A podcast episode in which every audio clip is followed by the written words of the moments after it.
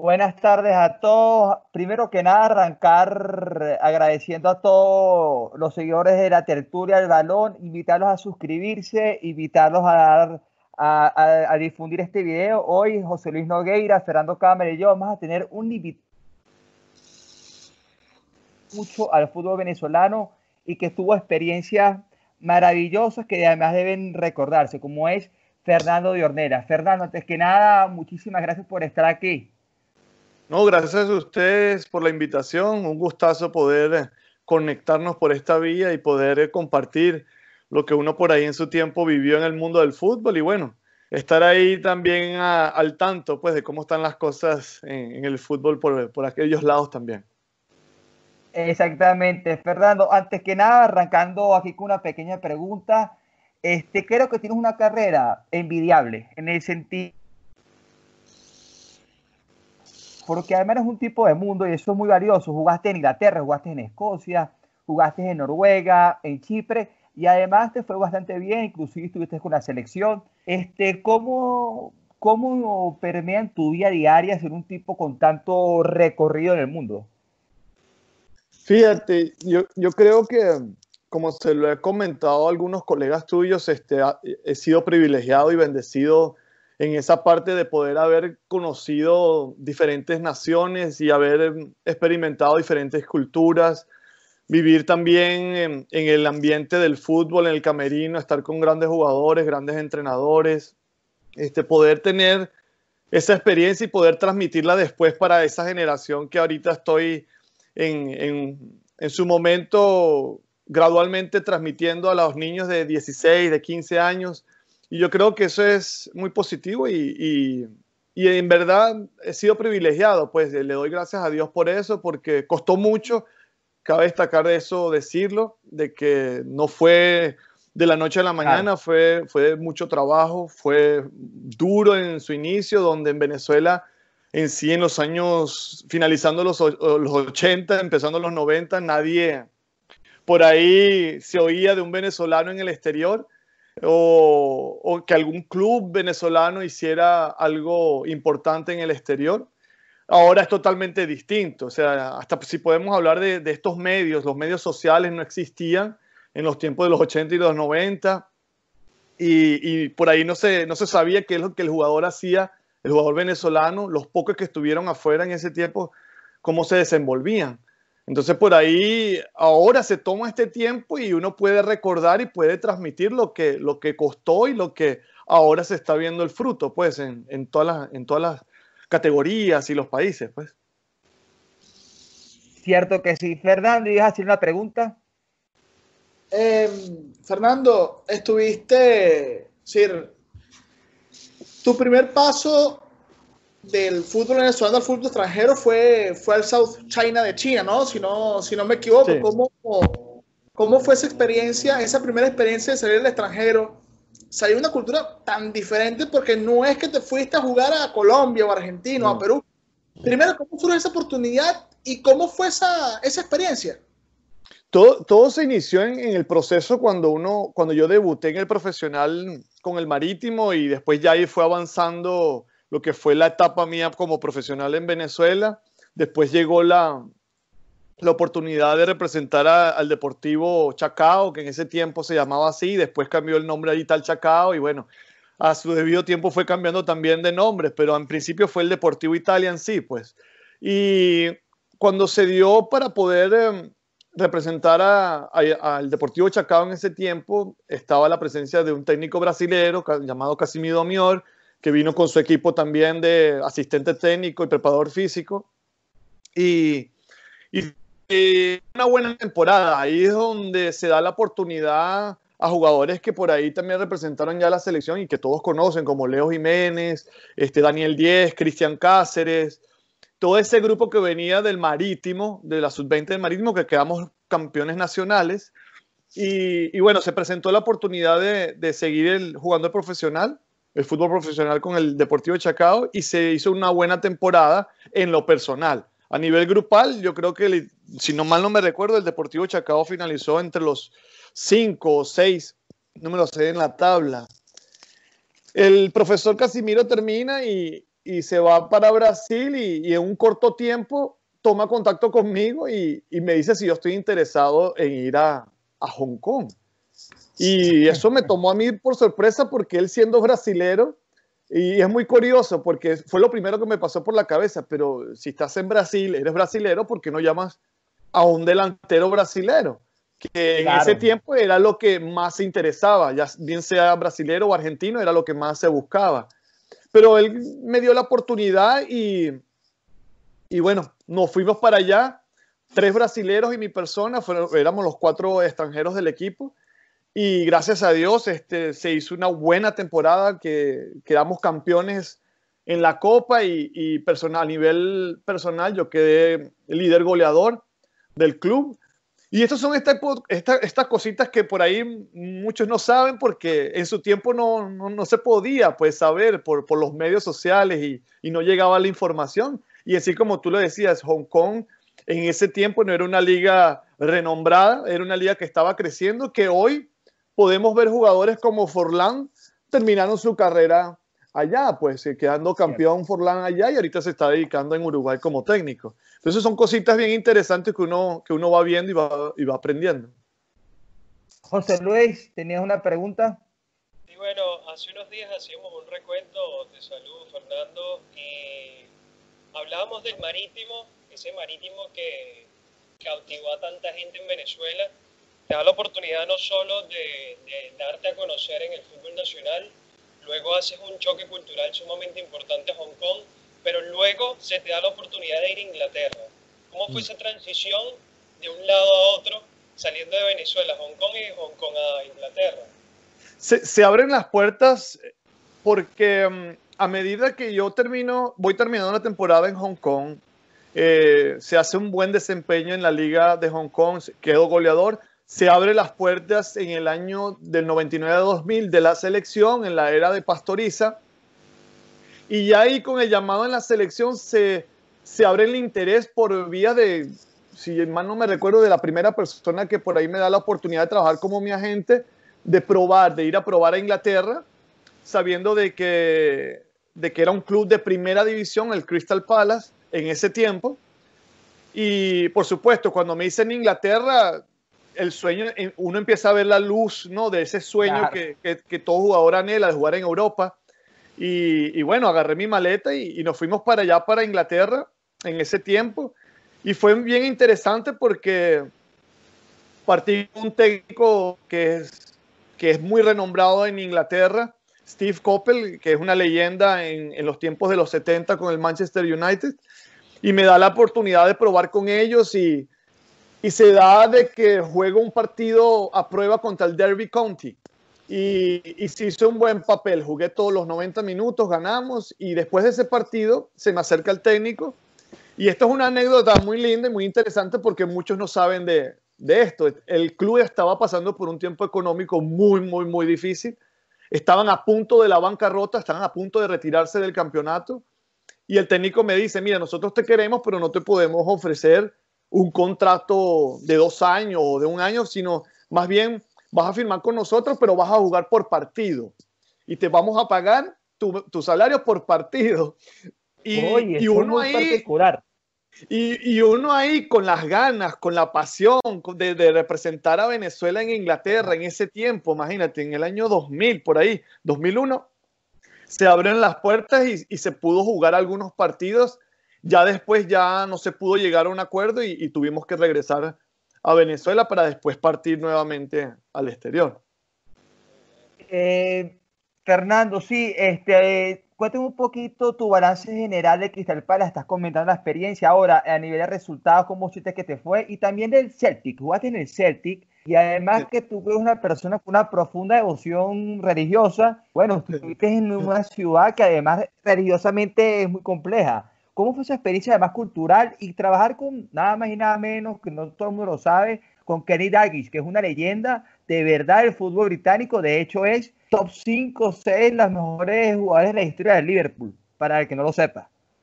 Sí, fíjate que después del tiempo que estuvimos en, en Crystal Palace, este, se, se, dio lo que en el fútbol te ofrece, aparte de lo que, que son lo, la experiencia en los clubes, esos contactos, amistades, ¿no?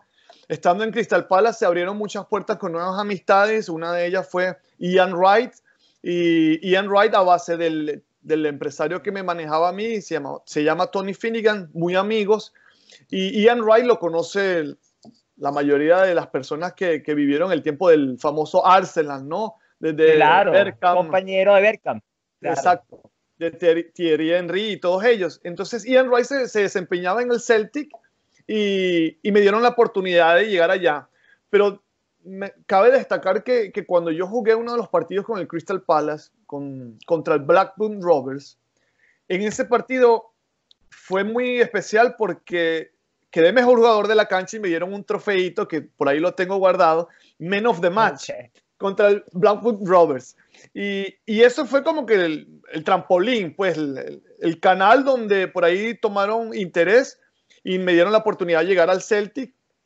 Y cuando llegamos allá, yo, esto es, esto me avergüenza un poquito decirlo, pero bueno, es, la, es, e, es lo que uno aprende en, en, lo que, en la vida del fútbol. Cuando llego al club del Celtic, yo no sabía la magnitud del club que yo estaba llegando a probar. Okay. Cuando entro al club, veo la orejona, la, la copa de la Champions League y, y, yo digo, pero ¿y esto qué es?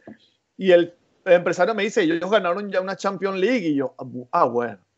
Ahí dije, bueno, ya no estoy llegando claro. a cualquier club y, y se presenta la oportunidad que por una u otra razón se suspendió el partido, creo que fue por el clima de, de que yo iba a jugar ese partido y venía el Bayern de Múnich a jugar un, un, partido de celebración, de, no sé, de, de, celebración de la Champions League de lo que había ganado Celtic.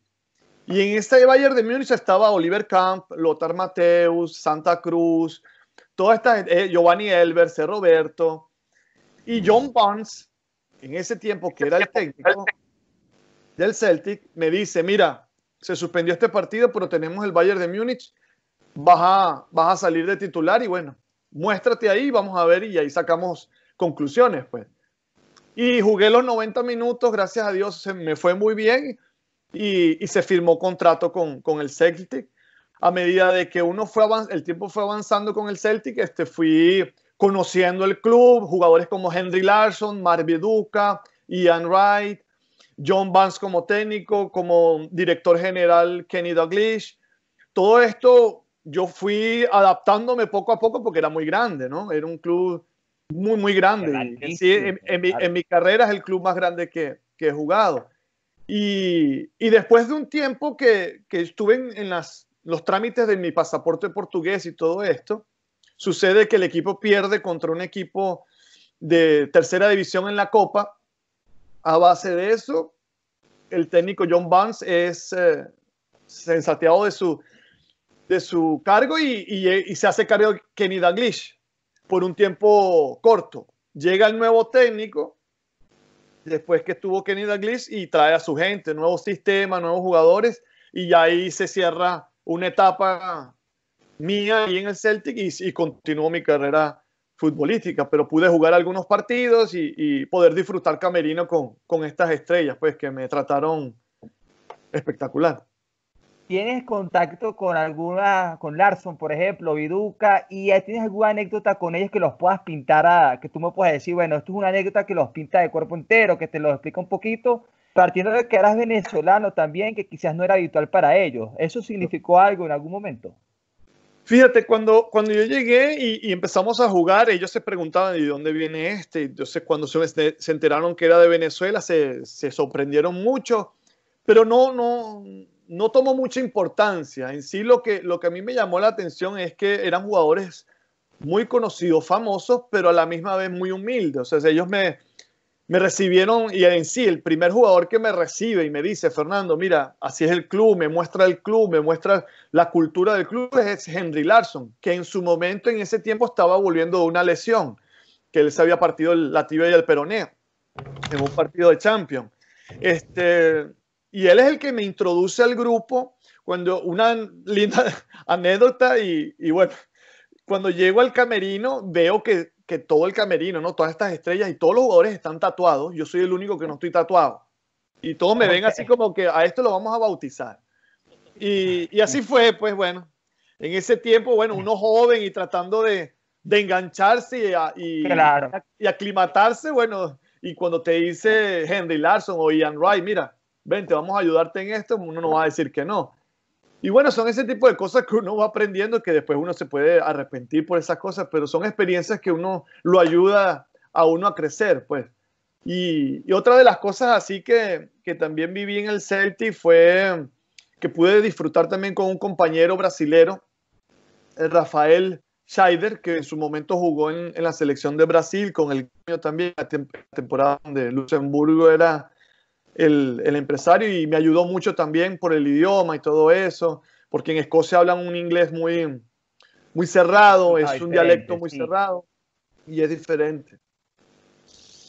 Cierto que sí. Y bueno, para hacer la etapa de Escocia, antes de una pregunta que te va a hacer Fernando Cámara, este, ¿hiciste goles en Escocia o Inglaterra que recuerdas ahorita? ¿Hace un gol particular? Con el, con el, equipo B hice varios goles y, y, y compartí este, en el equipo B con jugadores como Gary Miller, que después de unos años fue el 9 de Escocia y el 9 del Celtic y el 9 de Rangers. Y, fue muy, muy lindo acordarme pues que compartimos equipo pues los dos en, en ese tiempo. Fernando Cámara, ¿tenías una pregunta para el caballero aquí de? Sí, después del Celtic, sí si no me engaña la memoria, fuiste al Slovan Bratislava, ¿no? Mira, e-, es bien interesante porque la semana pasada le comenté a, uno de los periodistas, porque él escribió que yo jugué en el Slovan Bratislava. Y yo le dije, mira, hay algunas cositas que Wikipedia por ahí se las inventa. Y, y una de esas cosas fue esa. Yo estuve en Slovan Bratislava dos días a prueba, en entrenamiento. Ok.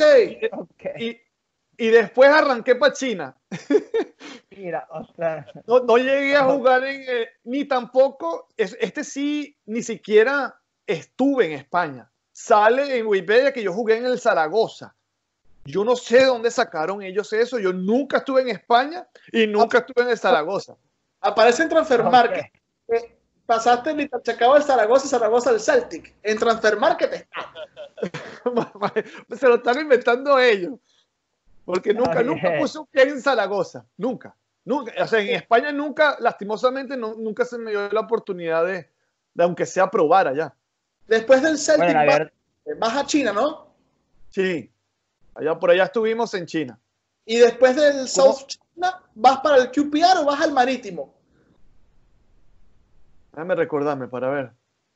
No, antes del Marítimo estuve en el KPR. Ok, ¿qué tal fue esa experiencia en Inglaterra nuevamente, estar en Inglaterra por club? Pero ¿qué, ¿qué, tal fue esa experiencia? nuevamente, lo mismo que acontecía con, con el Crystal Palace. En ese tiempo, el técnico y el club en sí no teníamos cancha definida para, para entrenar. Estaba pasando un tiempo sumamente difícil económicamente y estaban eh, tratando de buscar jugadores que por ahí eran baratos, pero jugadores buenos.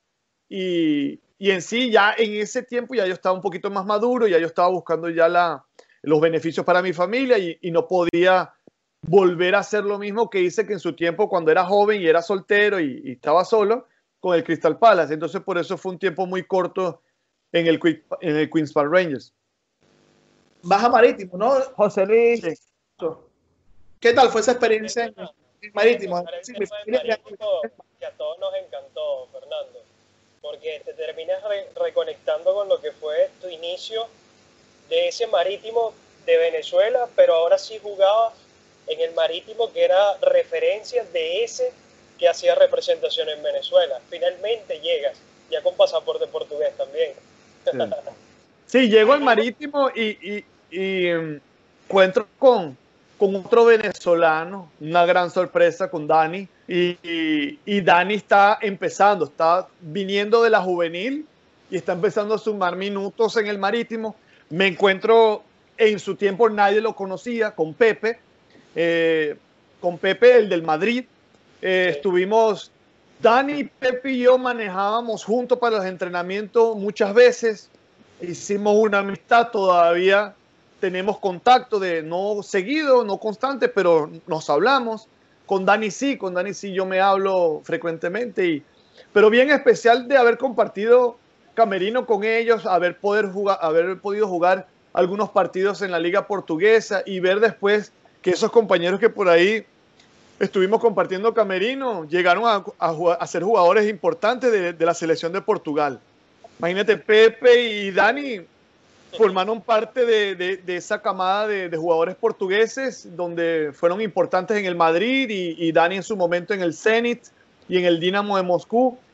Y ahora, bueno, mantenemos el contacto. Él está en, con Dani, él está en, en Madeira, está viviendo, haciendo vida allá, pues. Qué maravilla, Fernando. De verdad que esa experiencia es espectacular. No, sabía que hayas compartido con Pepe también.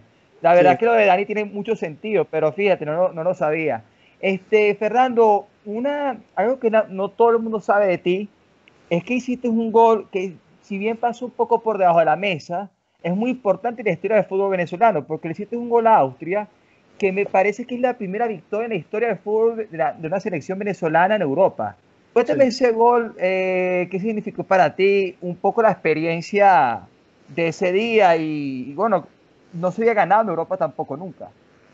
Fíjate, ese gol tiene una historia antes y después tiene un después. La historia antes es que yo venía de estar jugando aquí en Noruega y, y la selección, si no me equivoco, venía de una sequía de goles, o sea, creo que tenía 700 o 500 minutos sin marcar gol y Richard empezó a, a ver, pues, como yo me estaba desempeñando aquí en Noruega, yo, estaba, yo venía haciendo goles acá y venía jugando regular, este, y se da la oportunidad de poder ir a ese torneo amistoso corto en Suiza, donde nos enfrentamos contra Suiza y contra Austria. Este, en ese mismo momento que recibo el llamado, yo estoy saliendo eh, de un proceso de una lesión, de pubalgia. Una lesión muy, muy, muy crítica, muy difícil de recuperar. En sí, bueno, apreté los dientes y dije, bueno, vamos a ir, esta es la oportunidad. Se estaba acercando ya lo que era la Copa América, estaban empezando a, a buscar el grupo que, que iban a tener para esa copa. Y yo dije, bueno, aquí está, aquí está el, el tren que tengo que tomar, aquí está la oportunidad que se abre y, y, bueno, vamos ahí, vamos a apretar los dientes a pesar de que tenía molestias. Llego a la concentración, eh, le comento a, Richard sobre el proceso de recuperación que, eh, venía teniendo y, y, Richard me dice, bueno, vamos a, sabiendo que Richard es doctor, es traumatólogo, entonces me dice, bueno, vamos a ver qué podemos hacer. Se da la oportunidad de jugar el segundo tiempo contra Suiza y siento molestias. Entrenando después del partido, siento molestias y le comento a Richard, Richard, yo quiero jugar como sea. Yo no quiero perder esta oportunidad. Y, y bueno, Richard, bueno, vamos a, a infiltrarte, pues. Y yo, ¿cómo es eso? Fui, vente para la habitación del, de los doctores y yo voy a estar ahí esperándote y te infiltramos y le damos con todo. Y lo interesante es que cuando yo llego a la, a la, habitación está el zurdo y está Tetero, José Manuel Rey, están ahí también masajeándose. Claro. Y, y, bueno, vamos a, a, a, hacer, a, hacer, la infiltración, Fernando. Y tú sabes, cuando uno tiene pubalgia es abajo donde está el ombligo. Y ahí es donde Richard agarra una, una inyección dice, bueno, ¿estás listo? Y, y, Tetero, y yo me acuerdo la, la cara de Tetero y, de, y, de, y, del zurdo, te vas a meter una inyección ahí, abajo del, directamente abajo claro. del, del, ombligo. Y yo, bueno, es, es, ahí donde, donde tengo el dolor. Y en efecto, bueno, se hizo eso. Este, al día siguiente era el partido contra Austria. Yo después de ahí eh, fui al, al cuarto y me puse a orar, pues ahí solté lágrimas delante del Señor y, y, le dije, bueno Señor, ahorita tú me tienes que fortalecer. Este, esta es la oportunidad que siempre he esperado y, y, contra Austria, primera vez contra equipos así, selecciones nacionales de Europa. Y resulta que empieza el partido eh, calentando con Juan Arango, éramos pareja para el calentamiento. Yo le decía, me molesta, me molesta Juan. Pero bueno, vamos a apretar los dientes. Comenzó el partido y al, para resumirte, en el minuto 8 se da la oportunidad, el zurdo agarra, hace un cambio de, de pelota, un centro al área y, y bueno, en el primer, en el primer bote agarré de volea y, y para adentro y, y, se da la oportunidad pues de, de, haber ganado, como tú lo mencionas, este, por primera vez en la historia a una selección europea en Europa. Después de ese gol, termina el primer tiempo, yo llego a los camerinos con lágrimas de dolor y Richard me dice, Fer, quédate tranquilo, ya, ya hiciste lo que tenías que hacer, quédate en el banco. Y metieron a, y metieron a, a Mico o al Buda, no me recuerdo. Y me fui en lágrimas, pues, porque después de ahí, ya ahí se abrieron las puertas en la selección y después ya el resto es historia, pues se da la oportunidad de haber jugado nuevamente con otras selecciones, contra Nueva Zelanda, que también se hizo goles, y después se da la oportunidad de jugar en la Copa América. Por supuesto. Bueno, este José Luis te hace una pregunta respecto al tema, me parece, José. Sí, sí, justo porque nombrabas el tema de que marcaste en amistosos. También recordamos cuando marcaste a Nueva Zelanda, como lo comentabas, también a Costa Rica, si mal no recuerdo, a Perú también, o sea, muchos goles, tal vez no en partidos oficiales, pero en partidos amistosos cuando se daba ese boom vino tinto, donde hacía falta siempre un delantero y donde prácticamente Fernando Ornelas llenó un vacío en una posición donde siempre se alternaban muchos jugadores porque no se daba en el clavo con uno solo. Y para ese proceso de Richard Páez contaste muchísimo, incluso no solo como delantero, en ocasiones te cambió de posición y aún así rendías a buen nivel. Sí. Es bien curioso porque ayer estaba viendo un partido de las eliminatorias al Mundial de Alemania contra Chile. Y me puse a ver en la noche así de recuerdo, veo que pasaron unos goles contra Chile. Es en, en Chile, en Santiago, y estaba jugando de lateral. Y yo decía, mira, ¿hasta dónde llegué a jugar yo? Y estaba jugando de lateral contra Chile y no nos fue mal. O sea, perdimos, pero tuvimos las ocasiones para poder, aunque sea, salir con un empate en, esa, en ese partido. Fernando. Cámara, ¿ibas a hacer una pregunta? Sí, sí, Fernando, ¿qué tal entras? Es decir, tú estuviste un periodo, un tiempo, Ale, estabas en la órbita de la selección y después vuelves otra vez. Prácticamente era como que el, un núcleo parecido de jugadores cuando volviste, ¿qué te encontraste? ¿Cómo era el ambiente? ¿Cómo, cómo era todo? Es decir, estuviste en esa Copa América, ¿cómo era todo allá adentro? Como tú dices, yo, yo creo que yo soy de los de los pocos eh, de, esa, de esa camada, pues que vivimos los dos procesos, o sea, el proceso donde nos goleaban, el proceso donde nadie creía en Venezuela, que todo siempre era una goleada, y por ahí después, cuando llega Pastoriza y después ya Richard hace, estabiliza pues lo que es el grupo y pone su, su visión en, en, lo que es la selección y da el boom vino tinto. Y en ese tiempo corto yo estuve en un inicio y como tú lo mencionas, después paró por mi, la inestabilidad que yo tenía de estar en clubes en clubes. Después cuando ya llego a Noruega, o a Chipre, mejor dicho, se estabiliza mi carrera y vuelvo nuevamente. Y ahí se puede ver eh, el Fernando ya, Fernando con, con, una familia, ya estabilizado, más seguro, más eh, en sí, un jugador más seguro en, en sus capacidades y, y, eso Richard le tomó mucho en cuenta y, y por supuesto o está la, el, el, aspecto de la fe. Yo, yo regreso a la selección con, con mi fe en Jesucristo y, y eso a Richard le llamó mucho la atención porque forma parte de mi identidad y, y mejoró mucho mi, mi, manera de juego también a nivel psicológico. Y, y, todo este tipo de cosas influenciaron en el grupo, porque el Fernando de, de, de, la selección de Pastoriza era el Fernando que era fiestero, era el Fernando rumbero, eh, muchos de los que estábamos en ese grupo también, pero cuando vuelvo nuevamente, vuelvo con, como, como mucho, como el pequeño Rondón, como, como muchos, pues, con este Caricari, volví con, con la Biblia debajo de la mano, con, con, una visión diferente de lo que es el fútbol, la vida y todo esto, para bien, y lo respetaron y, pudieron ver el cambio, pues. Fernando, tuviste cuando tú lo estabas comentando ahorita, te estabilizaste en, en Noruega.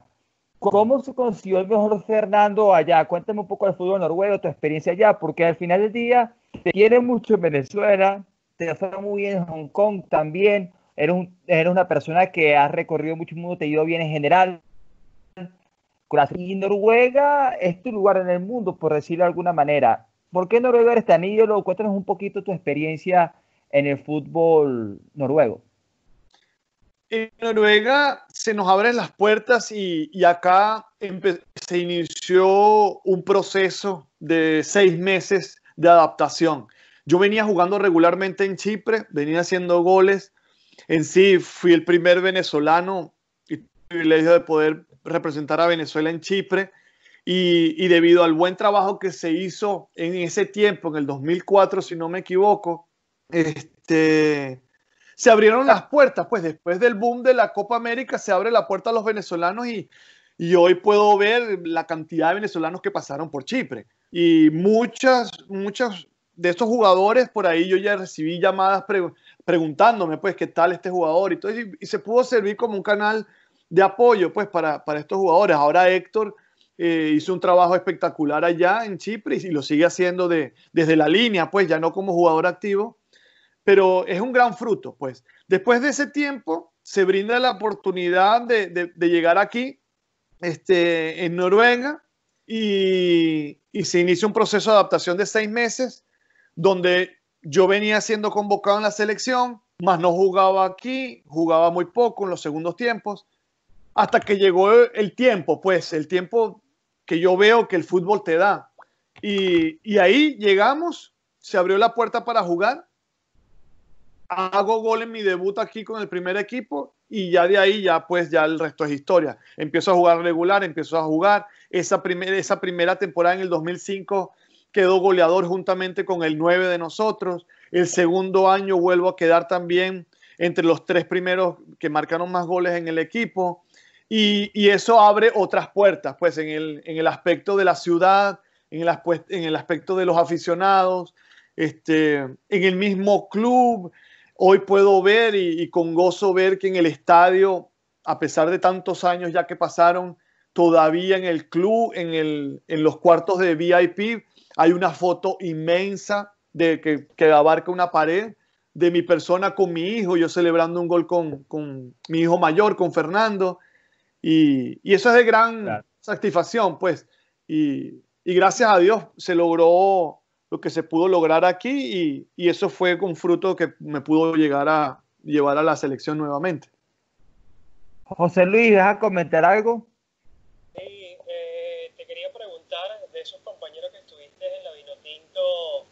uno de ellos fue Juan Fuenmayor y él también termina recalando en el mismo club donde tú te hiciste tan grande en Noruega.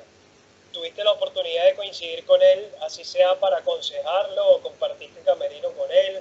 ¿Lo ayudaste, lo guiaste de alguna forma? Fíjate, eh, si no me equivoco fue en el 2010, 2011, no sé, me corrijan si no es ahí, pero ¿cómo se, cómo se llegó el acuerdo con, con Juan? Fue a medida de una persona del club Bolerenga, que es del club en Oslo, uno de los clubes más grandes de, de Noruega, aparte del Rosenborg, este, me preguntó por un defensa central zurdo, de perfil zurdo, y bueno, la primera persona que se me vino, porque yo venía de regreso, pues, de haber terminado mi carrera futbolística en Venezuela con, con el Zulia, de haber compartido con, con, con Juan en su tiempo. Y le dije a Juan, mira Juan, ¿qué te parece esto en Noruega? Y me dijo, dale para adelante. Vino para Noruega, prueba, pasó la prueba, lo firmaron por, por dos años y llegó y cuando él ya llega aquí, ya yo estoy viviendo acá en Noruega y pude ayudarle en lo que es la aclimatación de, aclimatación de, de lo que es el clima, eh, cómo es la cultura, cómo son los entrenamientos, cómo él se tiene que desempeñar en los entrenamientos, muy físico, eh, aquí se enfocan mucho en eso y todo eso, bueno, lo ayudó a él para, para adaptarse lo más rápido posible, pues después él vino y, y, pudo también desempeñarse en la selección, pues, en la era de Farías. Eh, eh, eh Cámara, ¿ibas a comentar algo también? Sí. Eh, ¿Qué tal, qué tal la vida en Noruega, Fernando? Porque estuviste jugando un buen tiempo, jugando unos, unos años, y, y por allá te quedaste. ¿Qué tal, ¿Qué tal la vida allá? ¿Qué tal se vive allá? ¿Qué tal es la gente? ¿Cómo adaptarse al clima? Porque sabemos que yo vivo en Lisboa, genial, y el clima no es tan extremo aquí, pero allá sí. ¿Cómo, cómo es esa vida allá? nosotros yo creo que Dios permitió que, que tuviéramos un tiempo eh, en Alemania, que fue yo creo que la preparación del frío. Si uno va a lo que es a nivel climático, el frío que nosotros experimentamos en Alemania fue muy fuerte. Al llegar acá nosotros nos imaginábamos, pero no tanta nieve. Vimos muchísima, seguimos viendo nieve, pero nunca nos imaginamos que íbamos a ver tanto. Estamos hablando de 2, 3 metros de, de nieve y, y, el frío, y el frío, bueno, extremo, como lo mencionaste, este, acá sí, acá sí podemos llegar a menos 15, menos 20, menos 21. Lo único que, bueno, tiene que estar bien vestido, bien arropado, tener buena calefacción en la, en la casa. Y eso en el aspecto práctico, pues, para vivir y todo eso. Ah, Ah, en el aspecto cultural, bueno, no, no, es mucha la diferencia en lo que es la comida, todo eso. Estamos en países occidentales, este, yo creo que no es tanta la diferencia. Más sí el carácter. El carácter, el, el noruego tiene que conocerte para abrirse. Para abrirte la puerta de tu casa, tiene que conocerte, tiene que haber un afecto profundo.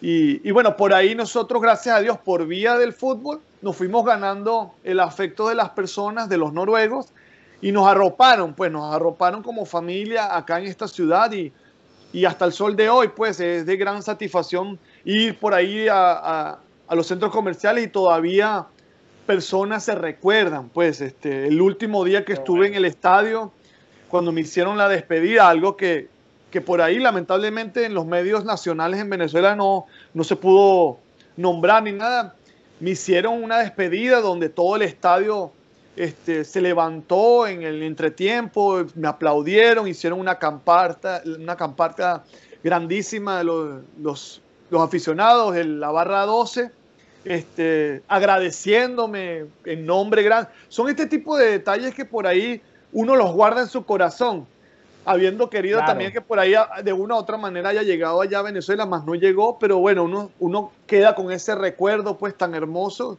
que lo quieren aquí a uno, aún el tiempo pase.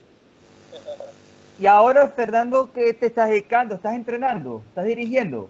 Fíjate, ahorita yo estoy al tiempo completo como pastor en una iglesia noruega, ya que hablo el okay. idioma noruego. Este, estoy trabajando el tiempo completo ahí, sin, por supuesto, desvincularme con el fútbol. Esto me da, me abre las puertas de poder tener, porque el tiempo yo lo manejo, es personal, en el trabajo que me desempeño ahora como pastor. Y en el tiempo libre tengo la posibilidad de poder desempeñarme como entrenador de las categorías de 15 y 16 años de un club de acá de la ciudad que se llama Storm. Y ahí lo estamos desempeñando con otro jugador que de repente por ahí ustedes se recuerdan de él. Eh, su nombre es Frode Johnson. Él jugó en el Rosenborg, goleador del Rosenborg por sí, muchos sí, años sí. seguidos. Y después él, me recuerdo. Sí, y, después él vino a jugar para acá, para, para el ON, donde yo jugué, y se retiró acá y se quedó a vivir aquí con su familia. Y estamos ahorita compartiendo roles como entrenadores en esa categoría porque como él como yo tenemos hijos en esa categoría. Pues. ¿Y dirigirías en Venezuela si, si, te, si se te diese la oportunidad? Quizás yo sé que no ahorita, ahorita, pero ¿estarías abierto a esa posibilidad? Fíjate, para, para poder decirte que estaría abierto me tendría que preparar mucho más. Ok. Yo, yo tengo el, a principio cuando llegamos nuestra segunda etapa acá en Noruega, ya cuando, a ver, a ver, ya cuando me retiré, eh, hice el curso de la UEFA, tanto el, el C y el B eh, de, de, los cursos que, que dan en la UEFA, los cumplí y hasta ahí, pues en sí me pude desempeñar como entrenador de un equipo de cuarta división, lo sacamos campeones, subimos a tercera y nos mantuvimos ahí entre los primeros cinco y hasta ahí, pues ya después se me abren las puertas en lo que en sí también a mí me apasiona, que es servir y, y servir en la iglesia como pastor y tratar de dar consejos y compartir la palabra y utilizar el medio futbolístico también para eso, para transmitir valores y principios, pues que por ahí yo, yo vivo con mi familia. Espectacular. Cámara, ¿ibas a comentar algo? Eh, ya. Estamos cerrando el programa ya. A ver, ¿cómo, cómo te has sentido en esa, en esa faceta como, como entrenador? Claro, ya tienes ya, ya un tiempo retirado. pero cuando empezaste a entrenar, cuando empezaste a, a estar enfrente de un grupo, cuando ya estabas de enfrente, cuando ya estabas en el puesto que, que viste a muchas personas que te dirigieron, ¿cómo te sentiste? ¿Cómo fue esa transición? Bien especial, porque se te vienen tan, tantas experiencias juntas y, tratar de transmitir todas esas experiencias eh, a, un, a un grupo de manera gradual es bien, bien eh, desafiante. Este, nosotros, en el tiempo que yo estuve con, con, el equipo de técnico que teníamos, pues, con el cuerpo técnico, este, yo trataba de transmitir lo que por ahí yo aprendí de muchos técnicos eh, y, pude por ahí transmitir a los jugadores que, que yo veía, pues, que por ahí ellos podían continuar su carrera futbolística profesional, pues, a nivel profesional.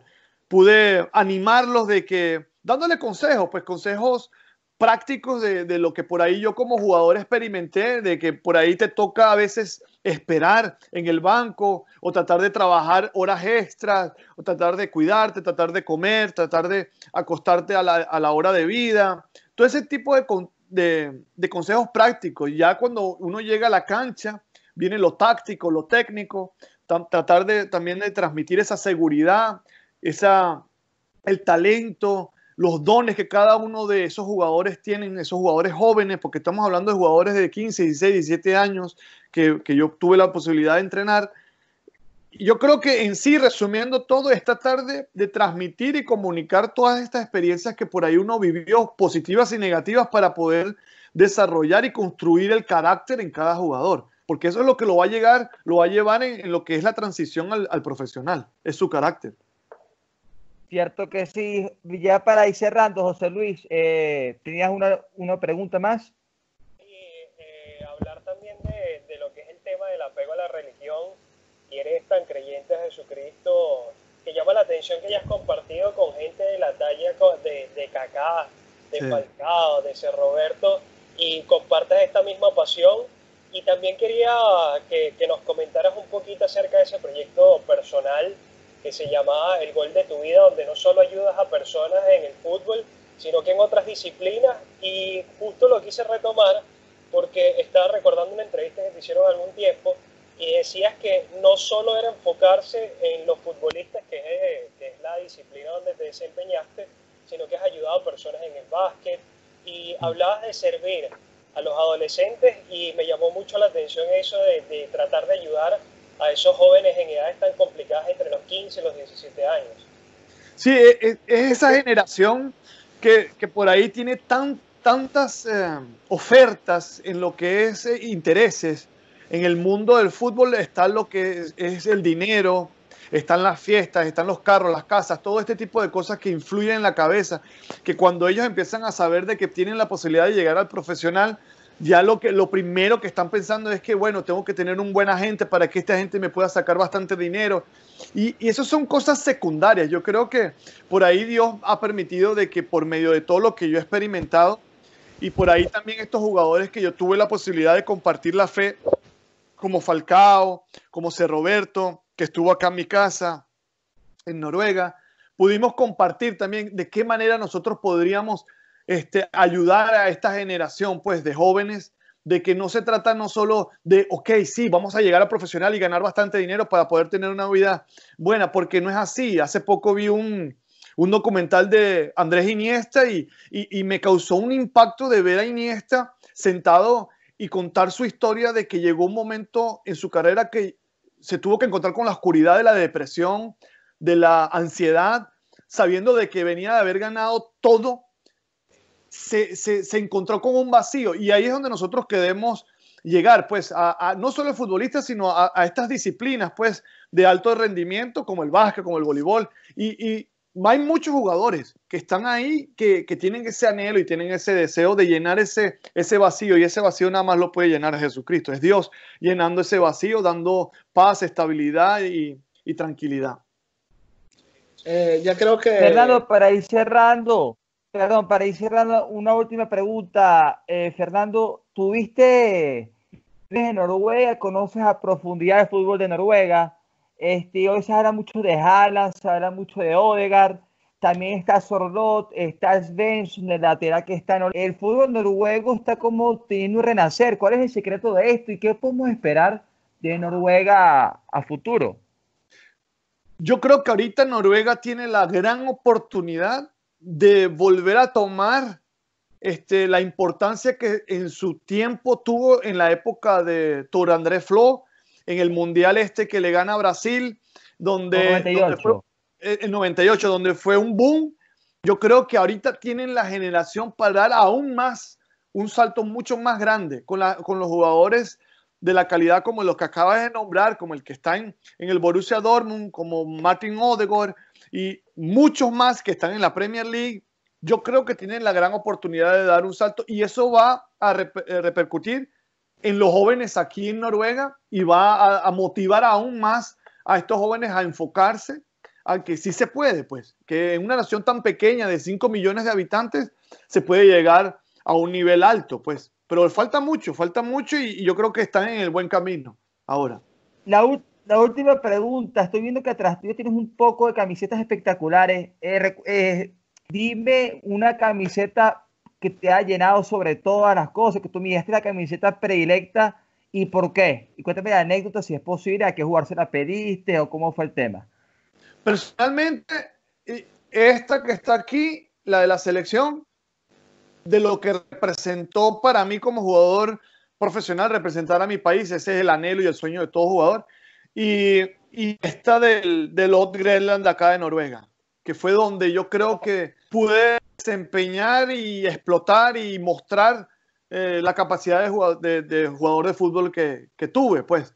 Ahora, eh, tengo otras, tengo la del Celtic acá, tengo la de Alemania, tengo una de la de Brasil cuando no me enfrenté contra Brasil.